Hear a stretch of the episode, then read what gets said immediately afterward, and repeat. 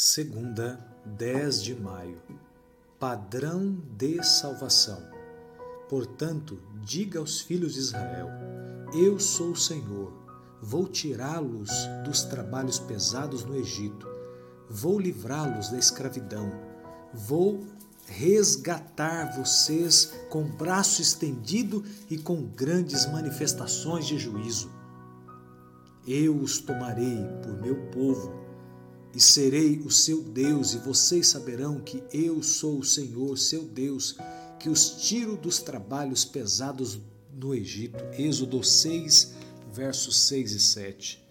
A libertação de Israel da escravidão egípcia e o livramento de Noé e sua família do dilúvio são os dois eventos salvíficos de destaque nos escritos de Moisés. Ambos apresentam percepções sobre a ciência da salvação mas o Êxodo especialmente apresenta o padrão básico.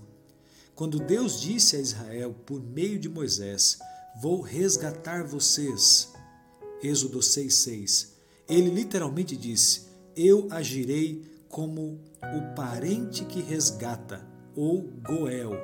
A palavra resgatar, no verso 6 de Êxodo, se refere ao costume no qual um membro da família comprava de volta ou resgatava outro, especialmente quando esse membro estava em condição de escravidão por motivo de dívida ou quando ainda estava em vias de entrar em escravidão.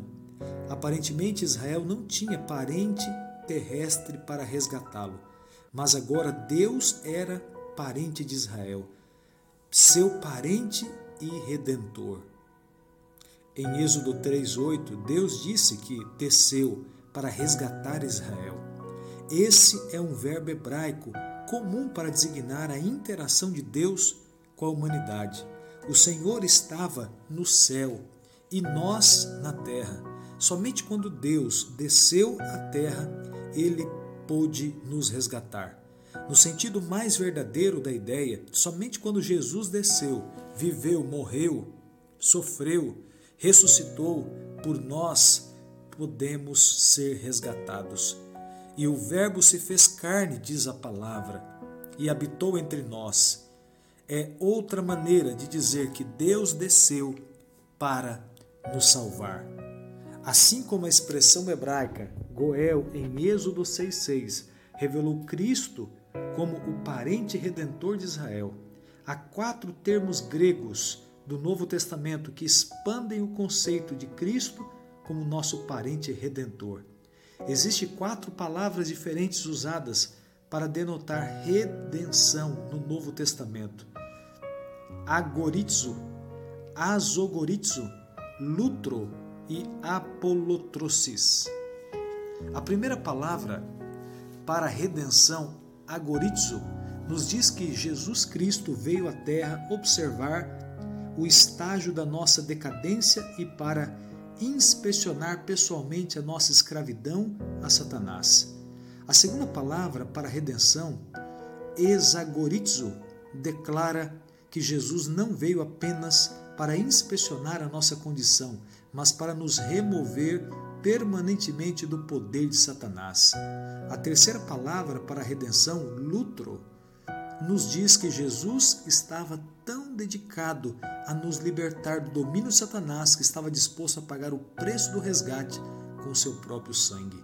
A quarta palavra para a redenção, apolutrosis, nos diz que além de nos libertar permanentemente do domínio de Satanás, Jesus nos restaurou à posição de filhos de Deus. Agora estamos totalmente restaurados e feitos coerdeiros com o próprio Jesus Cristo. Louvado seja Deus, porque você percebe que o Senhor, através de Jesus Cristo, nos resgata a sua aliança, a um compromisso e nos dá a oportunidade de nos entregar e viver para a honra e glória do Senhor. Não quer você hoje tomar sua decisão? Não quer você aceitar o resgate do Senhor por sua vida? Claro que sim. Que Deus te abençoe.